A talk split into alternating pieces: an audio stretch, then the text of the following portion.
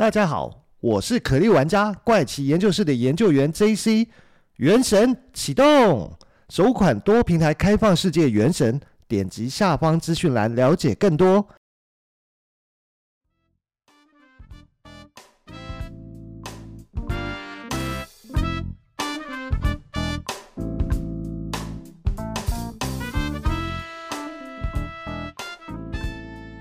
欢迎收听怪奇研究室，我是研究员 JC。有的人可能已经放完年假回来上班了，也有的人可能还在放年假。不管怎么样，都希望大家在这个年假呢，都有个很愉快的假期安排啊。那这一集呢，其实要跟大家分享的是，最近我在网络上看到一本关于宇宙里面其他星球跟外星种族的书哦。这本书名呢，就叫做《一份来自星星的礼物》啊。那在这本书的里面呢，有详细的描述了宇宙的起源跟发展。还有宇宙中各种外星种族对于地球的帮助和来到地球的目的哦。不过我是没有买这本书来看啦，但是出于好奇哦，我对作者其实做了一点点的搜查跟了解啊。那没想到呢，就会引发今天要跟大家分享的这个故事。首先，这本书的作者叫做艾琳娜·达南哦，而艾琳娜·达南她是一位考古学家。她出生于法国，毕业于法国巴黎美术学院了，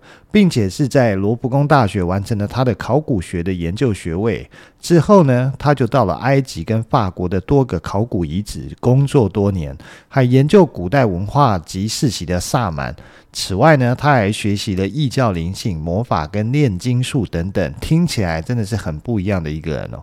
在关于他的介绍中哦，还提到他曾经接受过相关的训练，并被任命为德鲁伊哦。讲到这边，你可能会好奇，什么叫做德鲁伊？其实德鲁伊呢，在凯尔哥德兰神话中呢，就是具有穿梭各个神域能力的人。而且根据高卢地区的凯尔哥德兰部落的记录描述说，德鲁伊不但是僧侣，也是医生、教师以及先知跟法官。他们以魔术来教导年轻人民哦，在罪案发生的时候呢，他或者是有土地纠纷的时候，他就会变成法官。他们拥有权力，而且备受尊敬啊。德鲁伊呢，也是君王的顾问及百姓的统治者哦。所以艾琳娜这样一看哦，真的不是一位普通的考古学家哦。她甚至自称哦，自己从小就接触到外星人，并且后来成为银河世界联邦的哥德兰使者。不过事实上呢，艾琳娜呢，她是出生于法国南部的马赛哦，父亲是希腊人啊，是一位职业足球运动员，而母亲呢是法国哥德兰裔啊。那她并不是来自外太空的外星人。不过，艾琳娜说，她自己从小就是一个通灵的孩子啊，她也擅长各种艺术表现哦，她的直觉敏锐。超感官能力强，她曾经是一位考古学家，在法国的国家科学研究中心啊，也工作了二十年，担任铭刻文的工程师啊，其中大部分的时间呢，都是待在埃及的卡纳克神殿啊、勒属啊、开罗啊、丹德兰以及帝王谷进行考古的研究哦。而今天的主题呢，就是要分享他在书中介绍他自己是如何知道自己的身份这一部分。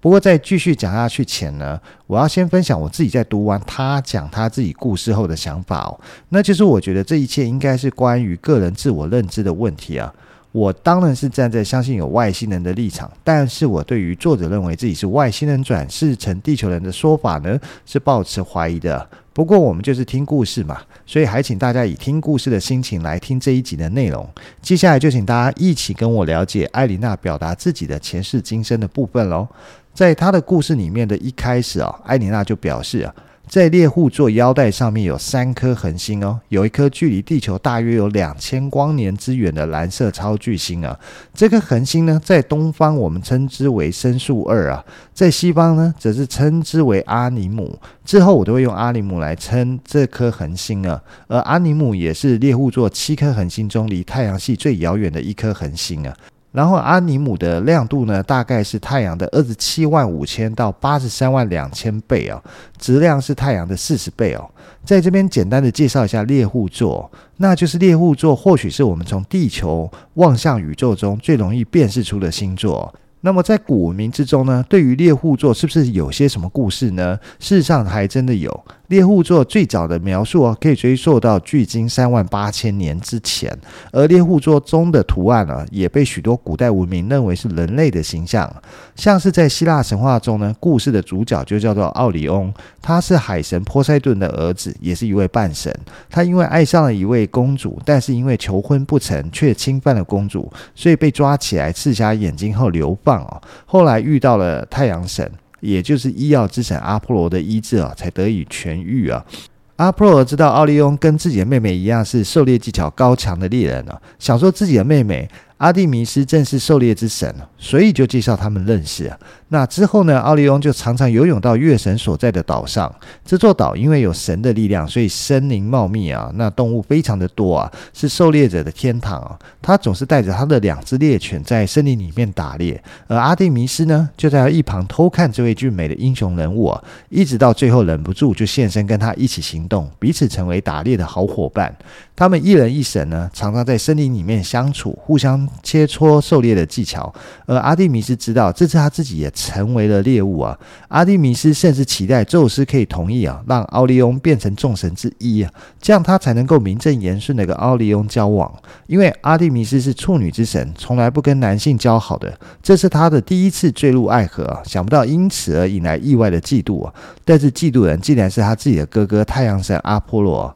而阿波罗在希腊神话中哦，是个很哥德兰别的神明啊。虽然他的形象似乎都是很正面，正如他医好瞎眼的奥利翁哦，还介绍自己的妹妹跟他认识啊。不过跟他有关的神话里面，几乎找不到他当真是个好人的故事哦。阿波罗虽然自己在外面有一堆私生子，但他不希望妹妹有爱人，所以在知道妹妹的心意之后呢，他就变得非常讨厌奥利翁，决定用最恶毒的方式来对待他。于是阿波罗去找阿蒂米斯哦。带着他到一个悬崖上，指着远方海面上的一个黑点，说要跟狩猎之神比赛射箭的技巧啊，看谁能射中那块岩石啊，谁就获胜。而阿蒂米斯呢，身为狩猎之神，当然没有在怕这件事情的，立刻就拿出弓，射出箭，一箭就射中远方的黑点哦。阿波罗看到黑点被击中，直接拍拍手就认输离开啊。阿蒂米斯看见哥哥这么干脆的认输，就觉得很奇怪，所以呢，他就好奇他到底射中什么。那他接着就飞到海上查看了，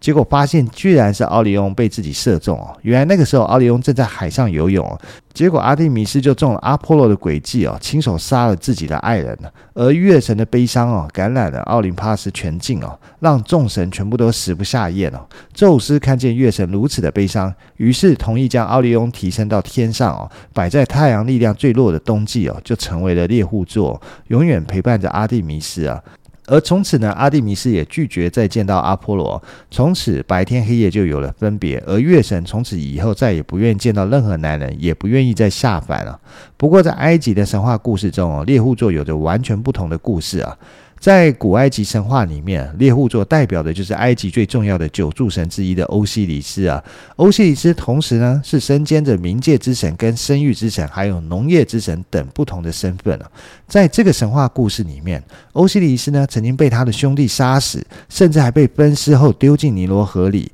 他的太太伊西斯也是埃及的生命、魔法、婚姻跟生育女神哦。在接到这个噩耗以后呢，整天以泪洗面哦，划着芦荟船在尼罗河上哭泣哦，甚至引发了洪水。后来呢，伊西斯好不容易从尼罗河里打捞出欧西里斯一块又一块的尸体啊，想办法把尸体缝起来，制作成第一具的木乃伊啊，之后再复活并坐镇阴间负责审判了。因为他的死与复活，所以他同时有着死亡与重生的双面性啊，这正好与尼罗河泛滥周期有关系哦。象征尼罗河三角洲的干旱与淹水的两个季节，与农业发展息息相关啊。这也代表生产季节的来到，所以他是一位非常重要的神明。而他在天上的形象呢，就是猎户座。那在猎户座旁边呢，其实还有整个天空中最明亮的一颗星啊，那颗星就是天狼星。位在大犬座的天狼星代表，正是他的太太的伊西斯啊。因为天狼星象征着伊西斯闪亮的眼泪。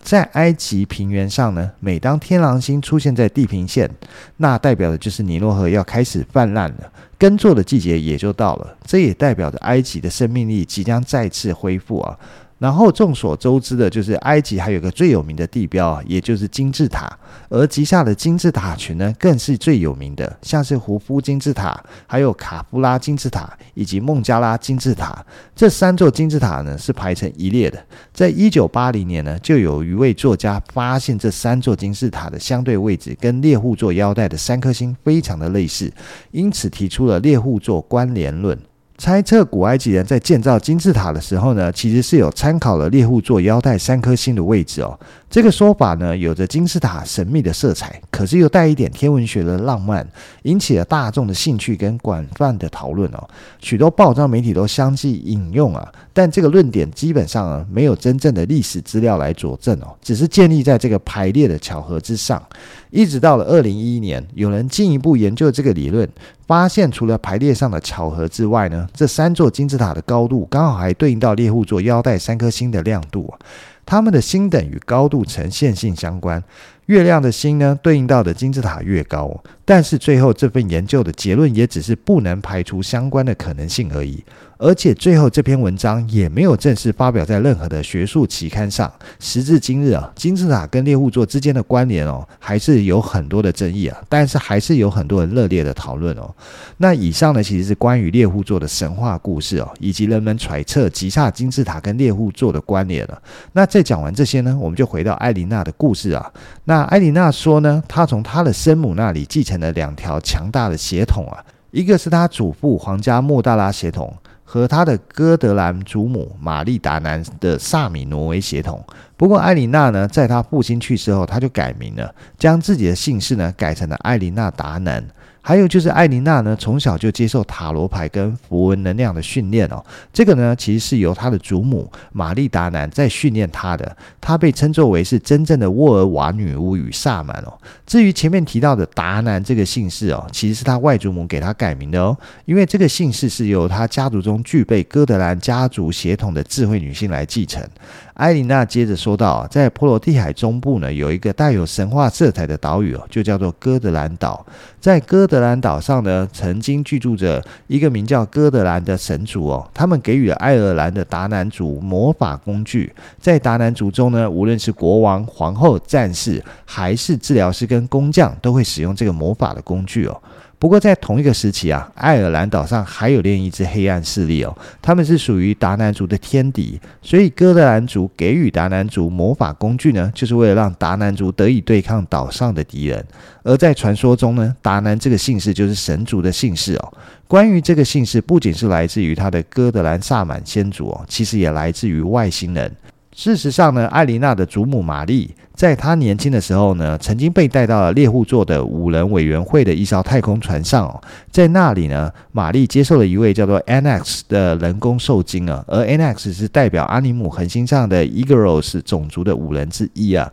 而猎户星人这样做的目的啊，是为了让他们的种族哦，哥德兰的灵魂能够来到地球这个世界啊，创造一个合适的容器啊。但是后来可能是因为时机还没有成熟哦，虽然 Egros 让玛丽成功受孕，但是他们并没有将哥德兰的灵魂植入玛丽的子宫哦，所以在十个月后呢，那玛丽生下了一个同时拥有着达南神族跟 Igorot 混血的女婴哦。当 Igorot 看到了女婴后，觉得这个时机成熟了。于是就将那个哥德兰的灵魂植入到玛丽的女儿体内啊，而这个玛丽的女儿呢，就是艾琳娜的妈妈。就这样子，未来的艾琳娜的妈妈怀孕时，这个带有伊格罗斯种族灵魂的生命哦，就会在地球上转世出生。也因为如此呢，艾琳娜就称 Anax 为她的心腹哦。那在艾琳娜很小的时候呢，艾琳娜就开始大量阅读跟科学还有超自然现象有关的书籍。尽管她常常受到同学的欺凌哦，但是她一直都知道自己不是属于地球上的人哦。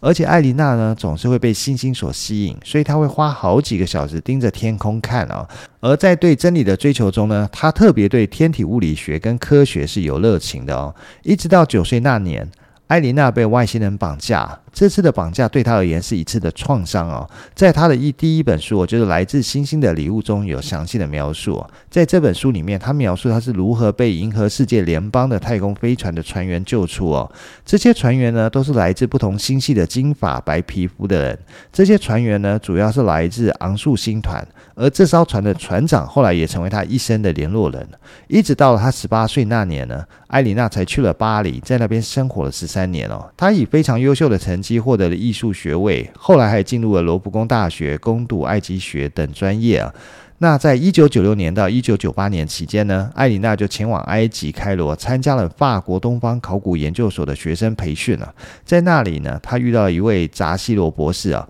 同时，在他的推荐之下呢，来到了吉萨高原工作，并有机会来到狮身人面像之前哦。一直到一九九九年，艾莉娜获得了法国文化部哦埃尔纳克神庙研究中心的奖学金。就这样呢，他在卡纳克神庙工作了一年，进行考古跟金石学的研究。那第二年呢，就以公务员的身份进入了国家科学研究中心。并且获得了金石学工程师的职位，在艾琳娜近八年的工作时间里面，她的足迹呢遍布了埃及非常多的地方，像是帝王谷啊，还有开罗等等。在丹德拉的哈索尔神庙的考古工作期间呢，艾琳娜意外地接受了古埃及魔法的训练哦，并且在三项金石学任务中哦，被首席研究员认出艾琳娜的认知能力超强哦。于是，首席研究员就教他如何在象形文字中加密声音跟意念哦，来影响现实的全息图哦，改变事件的进程。在这个训练中呢，艾琳娜表示是她第一次体会到宇宙的力量啊。于是啊，当她回到卡纳克的时候，她感觉到一切都不一样，因为她明白了魔法的一个真正的含义啊，是一门能够揭开幻象帷幕，并且掌握宇宙真实力量的科学哦。那她自己表示说，我们每一个人都是一个漩涡，当我们的意识到我们真正是谁和我们是什么的时候，我们就可以获得这种知识跟力量哦。于是到了二零零三年呢，艾琳娜被任命为位于卢克索卡纳克的法国埃及使团金石学实验室的负责人时，他开始负责领导碑文调查的项目。并且确保对学生进行法语、英语跟阿拉伯语的培训。那他说的都非常的流利啊。艾莉娜将她的空闲时间呢，甚至用于去结识当地的埃及家庭啊，进一步去学习阿拉伯语跟科普哥德兰埃及文化跟传统啊。之后，艾琳娜结束了自己在埃及的八年冒险之旅之后，于二零零七年回到法国，而她的奇异经历啊，也才正要开始。回到法国以后呢，艾琳娜一开始是居住在一个小村庄，也就是在这里，她开启她人生新的篇章哦。这是一个自给自足的传统社区哦。艾琳娜在这里学习了生物动力学、美食、艺术等等的学问哦。最重要的是，这个精神与自然循环共存的生活方式哦，为他日后的写作提供了非常大的一个帮助哦。艾莉娜她经常会进行数个小时的冥想跟阅读，在休息的时候呢，她就会和森林里的动物对话，并且跟他们成为朋友。不久，艾琳娜就发现自己可以看得到第四次元的居民哦，那这些居民就是森林里面的精灵啊、仙女啊、树木啊，还有灵魂，甚至还可以跟他们交流。就这样，艾琳娜再一次感受到大自然的力量。并且开始感受季节环境啊、日月更迭，以及人体与心灵还有生物节律之间的一个内在关系哦。一直到了二零一一年的时候，艾琳娜搬去了爱尔兰达南神族的故乡哦，并且定居在克里郡哦。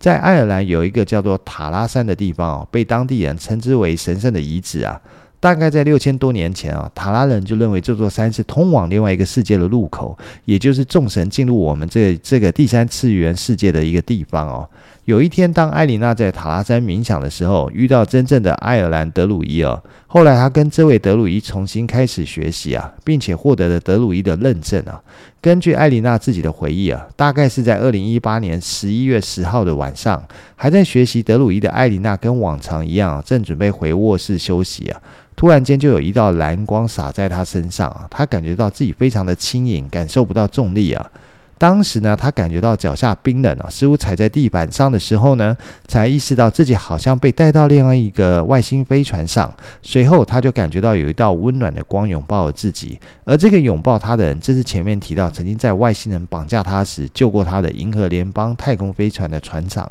那在船舱里面呢，他看见银河联邦的其他成员以及两位来自其他纬度的成员。当银河联邦与艾琳娜对话时，艾琳娜会发现哦，他们有时候跟自己说的是法语，可是有的时候却是用心灵感应啊。他们表示呢，会保护好艾琳娜，并且告诉艾琳娜，在小时候曾经被小灰人绑架过。当时就是银河联邦救出了艾琳娜。当艾琳娜感受到这份温暖的时候，突然感觉自己有一份强烈的归属感，就询问说：“我可以留下来吗？”船长笑着说：“你可以加入银河联邦，他们会给你一份工作。”但这个时候，艾琳娜却发现飞船上的其他人啊，似乎不同意她留下来。随后呢，他们就赋予艾琳娜银河联邦在地球使者的身份哦，来向人类或转世到地球上的来自其他阿尼姆恒星的灵魂传达银河联邦的讯息啊。后来呢，艾琳娜在二零二零年出版的一份来自星星的礼物一书里面呢，就详细的描述她这一段经历啊。至于艾琳娜的这段经历啊，自然就是信者恒信，不信者恒不信啊。所以这个故事呢，其实告诉我们说，在每个人对于自我认知上面，可能会有不一样的一个切入点。有的人可能会觉得自己是命中注定的那个人，有的人可能觉得自己是原来是从其他星球转世而来的那个星球人。那他甚至会说他有一些特别的经历，但是毕竟我们都不是他本人，我们不会知道这段经历到底是真实的，还是他自己臆测或者是幻想编造出来的。但是我们就是把它当做一段故事来看嘛。好啦，那这集的节目时间差不多，那只是说我们有发现这个特别有趣的这本书的作者的经历啊。大家如果有兴趣，其实在网络书店上面都买得到这本书，也可以去买来看看、读读看，是不是你想象的那样子哦。那这集的时间就先聊到这里喽，那我们下集再见了，拜拜。